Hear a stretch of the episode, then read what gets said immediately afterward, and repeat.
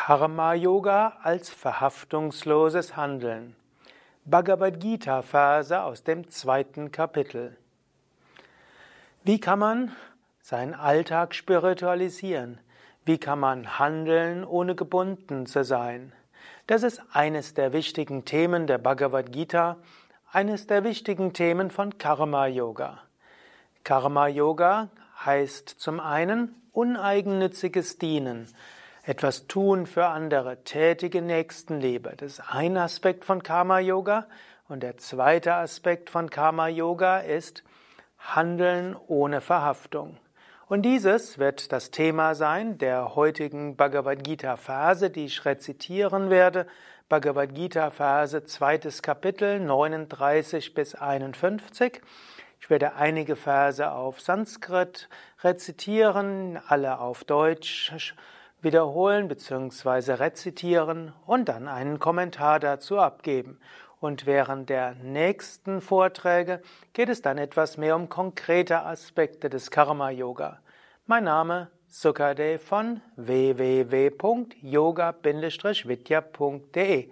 Dies ist ein Vortrag im Rahmen der Yoga Vidya Schulung und auch ein Vortrag als Begleitmaterial zur zweijährigen Yogalehrerausbildung von Yoga Vidya.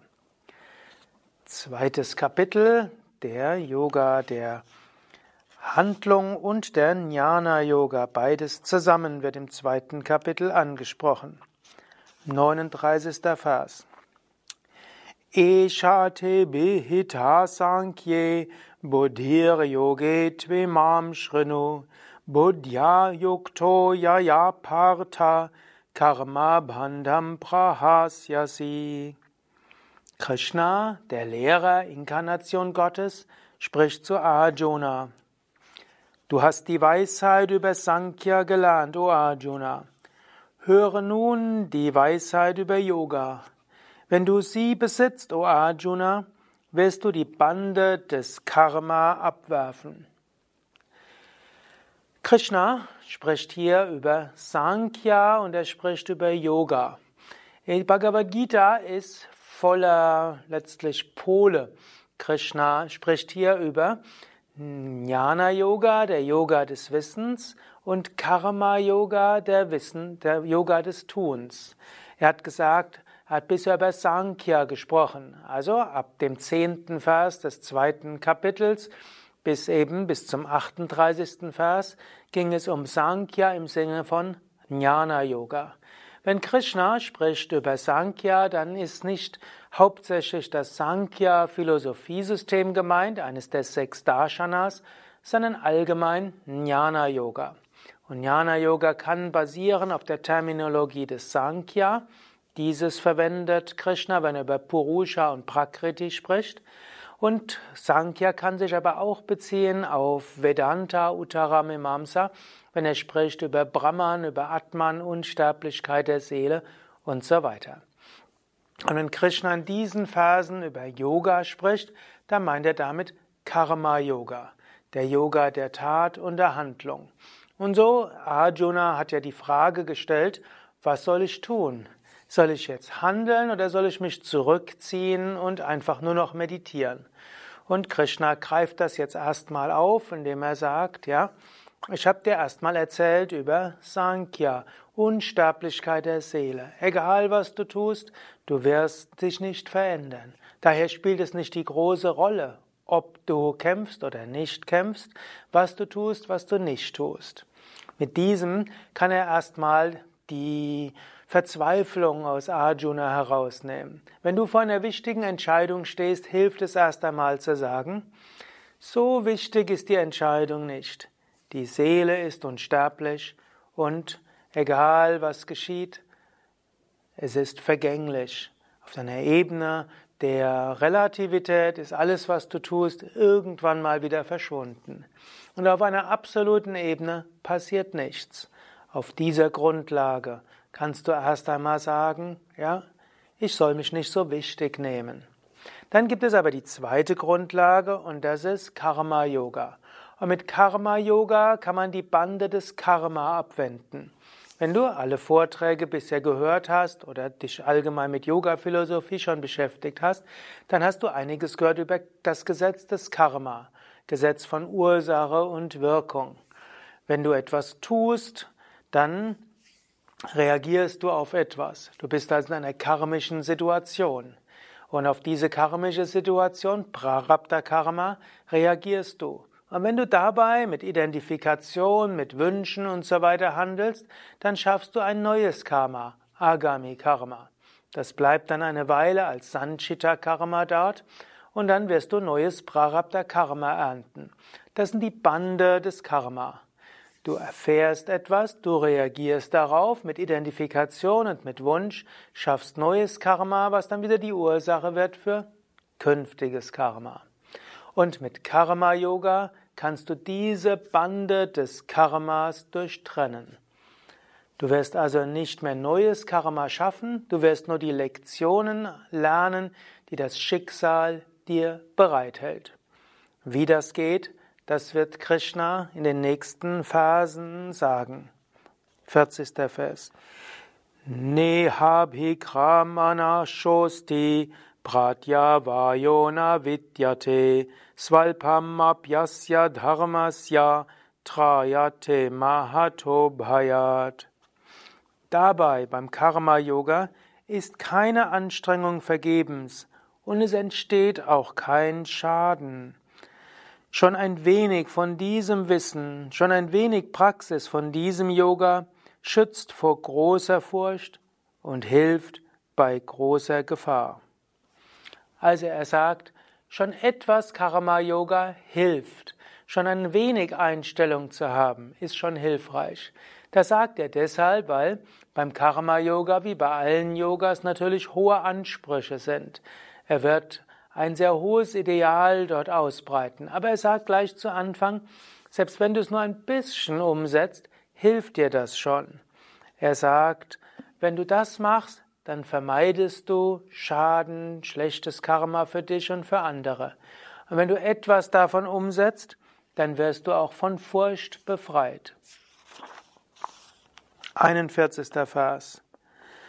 Vyavasayatmikha buddhir eke hakuro nandana bahushakyanantascha buddhayo vyavasayinam. Hier, o Arjuna, gibt es nur einpünktige Entschlossenheit. Weit verzweigt und endlos sind die Gedanken der Unentschlossenen. Er sagt, durch die Einstellung des Karma-Yoga kommst du auch zur Entschlossenheit.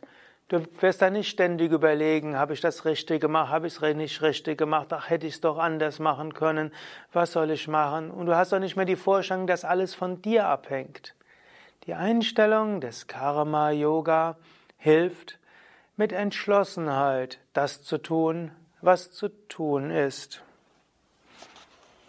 42. Vers Yamimam pushpitham vacham pravadantya vipaschitaha vedavadarata partha nanyadhashtiti vadinaha. Blumige Worte finden die Unweisen, die an den rühmenden Worten des der Veden gefallen finden, O Arjuna, und sie sagen, es gibt nichts anderes. 43. Vers. Kamatmana Svarga Para Janma Karma Palapradam Kriya Vishesha Bahulam Bhogaishvarya Gatim Prati. Sie sind voller Wünsche. Das Himmel ist ihr Ziel. Und das Ergebnis ihres Tuns ist eine neuerliche Geburt. Sie schreiben verschiedene Methoden mit einer Überfülle von bestimmten Handlungen vor, um Vergnügen und Macht zu erlangen. Hier spricht Krishna über die Veden, und zwar einen bestimmten Teil der Veden. Es gibt zwei Teile der Veden, wenn man die Veden einfach einteilen will, Karma Kanda und Jnana Kanda. Meistens werden die ersten drei Teile der Veden zum Karma Kanda gehört und der zweite Teil zum Jnana Kanda. Karma heißt hier der, das Gesetz des Karmas. Und wie kann man das Gesetz des Karmas nutzen, um ja, seine Wünsche zu erfüllen? Und das kann zum Beispiel heißen, mache eine bestimmte Yajna, eine bestimmte Opferritual, eine bestimmte Puja, ein bestimmtes Mantra oder übe Tapas, also bestimmte Askeseübungen oder auch tue, gib Spenden und so weiter, um etwas Konkretes zu erreichen. Es gibt sogar bei der Puja, also einem indischen Verehrungsritual, wie auch bei der Homa, gibt es einen Moment, der nennt sich äh, Sankalpa. Dabei kannst du einen Wunsch äußern, dabei kannst du eine, ja, ein bestimmtes Anliegen äußern. Du kannst sagen, ich mache jetzt diese Puja, um das und das zu erreichen. Genauso auch könntest du sagen, ja, lieber Gott, bitte gib mir hm, dass ich den Job bekomme, bitte gib, dass mein Unternehmen funktioniert und dafür gebe ich dir eine gewisse Menge Geld. Das ist auch, man könnte sagen, eine Form der spirituellen Praxis, man würde fast eher sagen der religiösen Praxis. Du machst etwas, um belohnt zu werden. Und tatsächlich ist vieles in der populären Religion darauf zurückzuführen. Menschen geben Gott ein Versprechen und sie sagen, ja, wenn ich das und das bekomme, dann werde ich das und das tun. Ein gewisser Handel gegenüber Gott. Lieber Gott, äh, ich möchte gerne die, die Gunst dieses Menschen erlangen. Vielleicht bist du verliebt und sagst, ja, wenn, ich, wenn das gelingt, ja, dann werde ich das und das tun. Und in den Veden gibt es Teile, wo das auch beschrieben wird. Um das und das zu erreichen, musst du die in die Puja machen, das und das Mantra wiederholen, so und so viel Geld in karitative Werke stecken und so weiter. Krishna sagt, das ist nicht Spiritualität. Du willst nicht etwas machen spirituell, um nachher etwas anderes zu bekommen. Das zu tun heißt gebunden sein an Karma. Wenn du etwas tust, um etwas zurückzubekommen, schaffst du neues Karma. Vielleicht schaffst du dir gutes Karma, aber es ist letztlich egal, ob du in Goldketten gebunden bist oder in rostigen Eisenketten. Ketten sind Ketten. Und Karma-Yoga heißt, dich zu lösen von den Ketten des Handelns. Und das will er auch Arjuna sagen, denn Arjuna hat im ersten Kapitel ich hatte jetzt diese Verse nicht, nicht rezitiert, aber im ersten Kapitel hat er davon gesprochen, dass äh, wenn er jetzt das und das tut, da gibt es die und die negative Konsequenz und er meint, egal was er tut, es wird immer eine negative Konsequenz haben. Wenn man seine Pflicht nicht erledigt, schafft es negatives Karma, aber wenn man jetzt auch kämpft gegen seine Verwandten, schafft das auch negatives Karma. Also egal was er macht, er kriegt negatives Karma. Und Krishna will ihm sagen, es gibt einen Weg, wie du Karma vermeiden kannst. Und das ist Karma Yoga. Karma Yoga heißt, die Lektionen zu lernen aus den Erfahrungen, die das Karma gibt, handeln ohne Verhaftungen, kein neues Karma schaffen. Arjuna sagt im 44, Krishna sagt im 44. Vers, ich werde jetzt die Sanskrit-Verse nicht mehr rezitieren, in Menschen, die an Vergnügen und Macht hängen und deren Geist durch solche Lehren abgelenkt wird, entwickelt sich nicht diese Bestimmtheit, die stets auf Meditation und Samadhi ausgerichtet ist. Und das musst du dir auch bewusst machen. Es geht in der Spiritualität letztlich um die Gottverwirklichung. Und es gibt immer wieder auch relative Wirkung der Spiritualität. Das kennst du ja auch. Du übst Asanas und Pranayama, natürlich für die Gottverwirklichung, aber auch um gesund zu sein, auch um mehr Prana zu haben.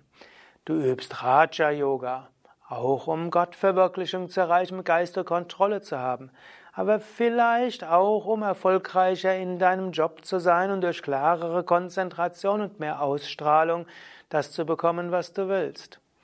Du lässt dein Prana erhöhen, um damit die Chakras zu öffnen und dann Kundalini zu erwecken, eins zu werden mit dem Kosmischen. Aber vielleicht willst du auch dein Prana erhöhen, um dadurch vielleicht mehr Ausstrahlung zu haben und vielleicht auch sexuell attraktiver zu werden. Du übst hm, so vieles. Du wirst vielleicht auch Yogalehrer, Yogalehrerin. Vielleicht hast du auch schon angefangen zu unterrichten. Und wahrscheinlich ist deine Hauptmotivation, Gutes zu tun. Aber vielleicht lernst du auch, wie man unterrichtet, um Geld zu verdienen und vielleicht auch, um irgendwo Respekt und Anerkennung zu bekommen. Grundsätzlich sagt Krishna, wenn du spirituelle Sachen machst, um etwas zu bekommen, dann ist, führt dich das nicht zur Befreiung. Je mehr du spirituelle Praktiken machst und je mehr du das, was du tust, machst, um Gott zu verwirklichen, umso mehr hast du diese einpünktige Bestimmtheit, mit der du zu Gott kommst. Krishna lehrt letztlich den ganzheitlichen Yoga, auf verschiedenen Ebenen zu handeln. Und bei Yoga Vidya lehren wir auch den ganzheitlichen Yoga mit den vier Purusharthas. Also Karma, Sinnesbefriedigung, Artha, beruflicher Erfolg, Dharma, letztlich seine Anliegen umzusetzen, seine Talente zu entwickeln, Moksha, Befreiung. Aber Krishna sagt hier, wenn du zu sehr eine gemischte Motivation hast, hast du nicht die Einpünktigkeit, die es braucht, um zu Samadhi zu kommen. Daher, wenn du Samadhi erreichen willst, dann achte nicht zu sehr auf deine anderen Wünsche, sondern tu das, was du tust, um Befreiung zu erlangen. Und auch dann, wenn du wirklich mit einpünktiger Bestimmtheit zur Gottverwirklichung kommen willst, gilt es auch, deine Pflichten und Aufgaben zu tun. 45. Vers. Die Veden sprechen von den drei Eigenschaften der Natur. Erhebe dich über diese drei Eigenschaften, O Arjuna. Befreie dich von den Gegensatzpaaren und weile immer in der Eigenschaft von Sattva, frei von Gedanken an Erlangen und Behalten und Ruhe fest im Selbst. Gibt drei Eigenschaften. Äh, Sattva, Rajas und Tamas. Und die Veden sprechen über diese drei Eigenschaften und sagen natürlich, kultiviere Sattva. Tamas, Trägheit, Dunkelheit, Materielles, alles, was in Unwissenheit bringt, ungesund ist, auch das Unethische, das andere Verletzende, alles tamasik. Das gilt es zu überwinden. Rajas, das Egoistische, das besser sein wollen als andere, Wünschen nachgeben, getrieben sein von Gier und von Ärger und so Neid, Eifersucht, ist Rajasik. Überwinde das. Entwickle Sattva. Sattva heißt Reinheit. Sattva heißt Wissen. Sattva heißt Licht. Sattva heißt auch das, was an Satt der Wahrheit ausgerichtet ist. Das, was aus Satt der Wahrheit kommt, das, was dich zurückführt zu Satt.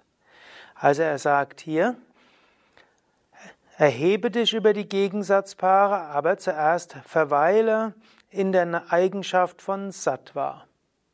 Dann sagt er, erhebe dich über die Gegensatzpaare, Hitze und Kälte, Erfolg und Misserfolg, Vergnügen und Schmerz, Lob und Tadel und so weiter.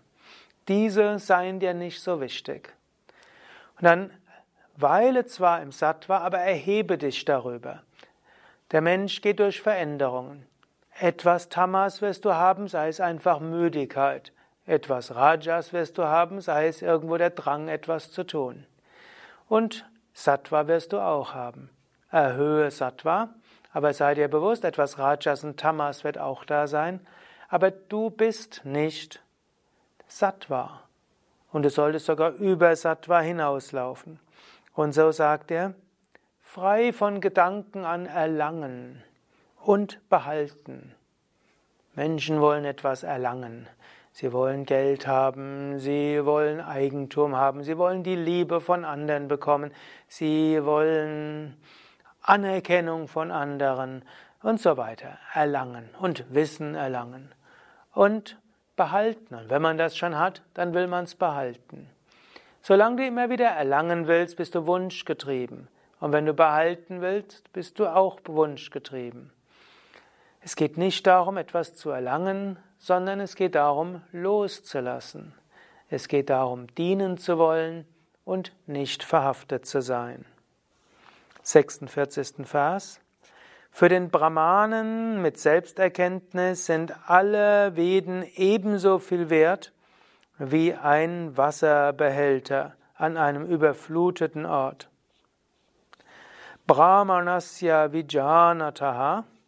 Man könnte es auch interpretieren, jetzt nicht als Brahmanen im Sinne von einem, der die Priester ist oder der Kaste der Brahmanen, sondern jemand, der Brahman erkannt hat oder Brahman erkennen will, das Absolute. Wer also auf verständige Weise Brahman erkennen will, der braucht jetzt den Karma-Kanda der Veden nicht. Er sagt, es ist so viel wert wie ein Wasserbehälter an einem überfluteten Ort. Wenn genügend Wasser da ist, brauchst du nicht noch zusätzlich Wasser anzuschleppen.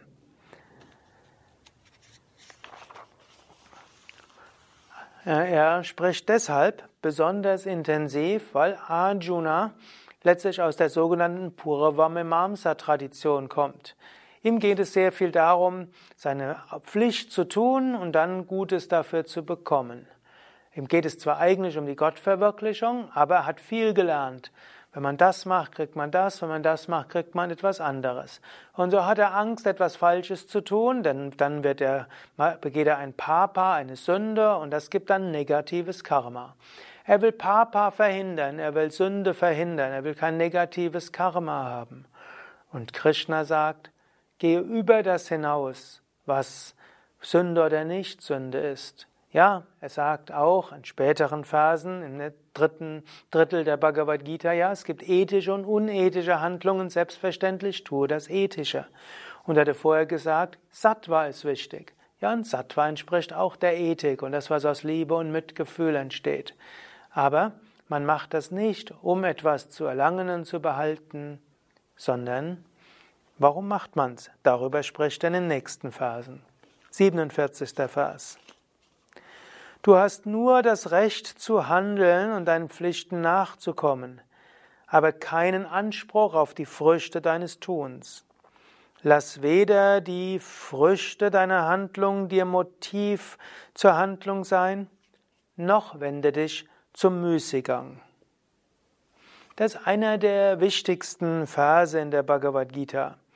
Er sagt, du hast das Recht und du hast die Aufgabe, zu, dein, zu handeln, also deiner Pflicht nachzukommen. Es geht also darum, dass du überlegst, was ist meine Pflicht? Was ist mein Swadharma? Was ist meine Pflicht? Und es geht nicht darum, dass du deshalb dafür belohnt werden sollst. Du kannst deine Pflicht tun und trotzdem Misserfolg haben und trotzdem nachher in Probleme geraten. So wie es äh, wie es auch Jesus mal gesagt hat, es muss ja Übles kommen. Wir müssen unser negatives Karma, scheinbar negatives Karma ernten. Wir wachsen dadurch. Das, was wir an Situationen bekommen, das hängt nicht unbedingt damit zusammen, wie wir vor kurzem gehandelt haben. Wir haben Aufgaben, wir haben Erfahrungen zu machen, wir haben karmische Lektionen zu bekommen. Und wir haben Aufgaben zu tun, also wir sollen handeln, so gut wir kommen. Was nachher bei rauskommt, ist nicht die groß, spielt nicht die große Rolle. In diesem Sinne kannst du immer wieder überlegen, was ist meine Aufgabe, was sollte ich tun, wie kann ich das größtmögliche Gute bewirken und nachher loslassen. Wenn es dir nicht um die Früchte geht, dann heißt das nicht, dass du deshalb nicht engagiert tätig bist, sondern es heißt umso mehr, tu das Richtige. Ist manchmal ein Problem in gemeinnützigen Vereinen. Menschen, die nicht etwas dafür bekommen, was sie tun, die tun so ein bisschen, soweit es ihnen Spaß macht. Wenn sie keine Lust mehr haben, lassen sie los und sagen so schön, ich gebe es ab. Das ist dann oft nicht Verhaftungslosigkeit, sondern es ist Verantwortungslosigkeit. Und vielleicht die wenigen in einem Verein, die, die verantwortungsbewusst sind, müssen dann immer wieder alles abfangen.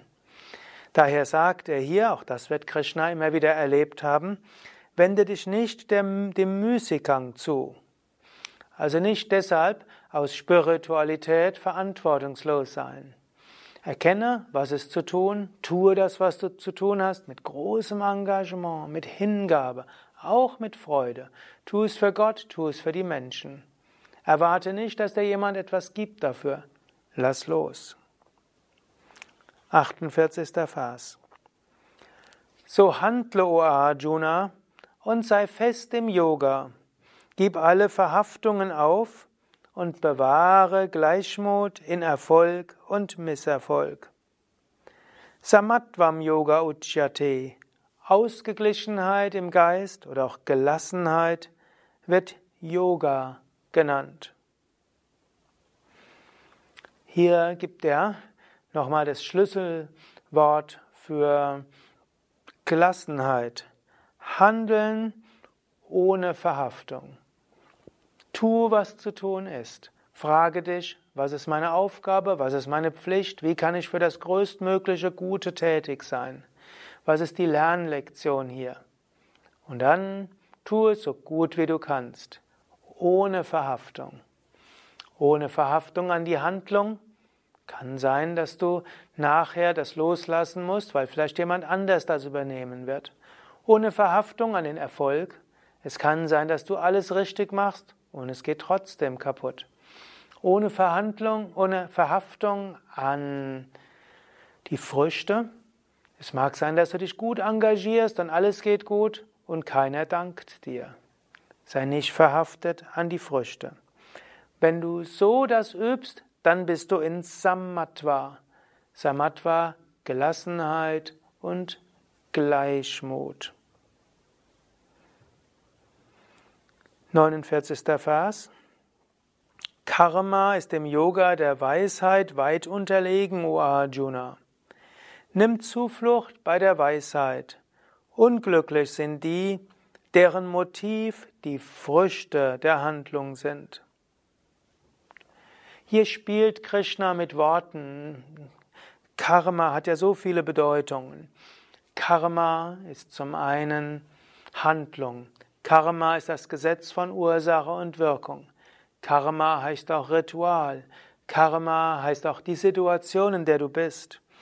Und so sagt er, wenn du etwas tust, nur um die Karma-Gesetze auszunutzen, um Gutes zu tun, um anschließend etwas Gutes zu bekommen, Schlechtes zu vermeiden, um nachher karmische Bestrafungen zu vermeiden, das ist nichts Großartiges. Auf eine gewisse Weise heißt das, du bist angstmotiviert und belohnungsmotiviert. Damit kommst du nicht zur Befreiung. Er sagt, das ist sehr unterlegen dem Buddhi-Yoga. Buddhi-Yoga, Yoga der Einsicht, und den hat er gerade gelehrt. Die Einsicht, nämlich, dass es deine Aufgabe ist, deine Pflicht zu tun und dass du dich nicht verhaften sollst an Erfolg und Misserfolg. Wenn du dies tust, dann wirst du zur Befreiung kommen. Aber wenn du Gutes tust, um belohnt zu werden, also einfach das Gesetz des Karmas auszunutzen, dann wirst du dort gebunden sein und du wirst unglücklich sein. Denn mal gelingt es, mal gelingt es nicht. Und die karmischen Früchte überlagern sich ja auch. Es liegt nicht ganz in deiner Hand. Du kannst ein guter Mensch sein, du kannst alles geschickt tun, du kannst mit Engagement Sachen machen und dein Werk kann trotzdem vollständig zusammenbrechen. Wenn du die Früchte deines Handelns haben wolltest, dann wirst du unglücklich sein. Und du wirst auch ständig überlegen, ist es ausreichend, was ich getan habe? Du wirst ständig Angst haben, dass das, was du gemacht hast, dass es verschwindet. Und so weiter. Daher sagt er,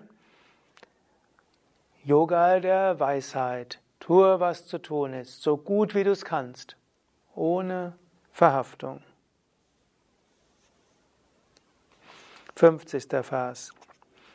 Der Mensch, der Weisheit besitzt, weist in diesem Leben, in dieser Welt, Gutes wie auch Schlechtes Karma von sich. Deshalb widme dich dem Yoga. Yoga Karamasu Kaushalam. Yoga heißt Geschick im Handeln. Auch hier wieder ein Wortspiel mit dem Wort letztlich Karma, beziehungsweise hier spricht er von Krita, Sukrita und Dushkrita. Sukrita sind gute Handlungen und Dushkrita sind schlechte Handlungen. Und gute Handlungen sind Handlungen, die gutes Karma erzeugen. Dushkrita sind schlechte Handlungen, die schlechtes Karma erzeugen. Und er sagt, überwinde diese Vorstellung. Gutes zu tun, um Gutes zu bekommen und Schlechtes zu meiden, um schlechtes Karma zu vermeiden. Jemand, der Weisheit besitzt, handelt nicht mehr, um belohnt zu werden und hat auch keine Angst mehr vor Strafe. Er tut aber das, was gut ist und tut es so gut, wie er es kann. Er sagt deshalb, Yoga ist Karmashu Kaushalam, Geschick im Handeln. Kaushala heißt geschickt, Kausha heißt aber auch Engagement. Kausha heißt auch voller Energie und Enthusiasmus, heißt aber auch voller Loslassen. Daher sagt er nochmals, ne, wenn du weise bist, dann überwinde die Vorstellung, dass du für gute Handlungen belohnt werden müsstest und höre auf, Angst vor falschen Handlungen zu haben, sondern tu das, was du tust, mit Engagement, mit Geschick, so gut wie du kannst. Yoga Karamasu Kaushalam und dann lasse los. Und jetzt der 51. Vers, der letzte der Verse, die ich heute lesen will. Den werde ich nochmal auf Sanskrit erst rezitieren. Karmacham buddhi yuktahi palam tyaktva manishinaha Janma Bandha Vinirmuktaha Param Gacchantyanayam. Die Weisen, die mit Wissen erfüllt sind, die die Früchte ihrer Handlungen aufgegeben haben und die frei sind von den Fesseln der Geburt, gehen an einen Ort, der jenseits allen Leidens ist. Und so sagt Krishna, was geschieht, wenn du wie ein Weiser bist, wenn du wie ein Weiser handelst? Er sagt, mit Wissen erfüllt sein. Das Wissen zum einen, ich bin das unsterbliche Selbst. Darüber hat er ja ab Vers 10 im zweiten Kapitel gesprochen. Auch du bist nicht der Körper. Körper hat, kommt und geht. Körper ist wie ein Kleidungsstück, das du anziehst und irgendwann ausziehst.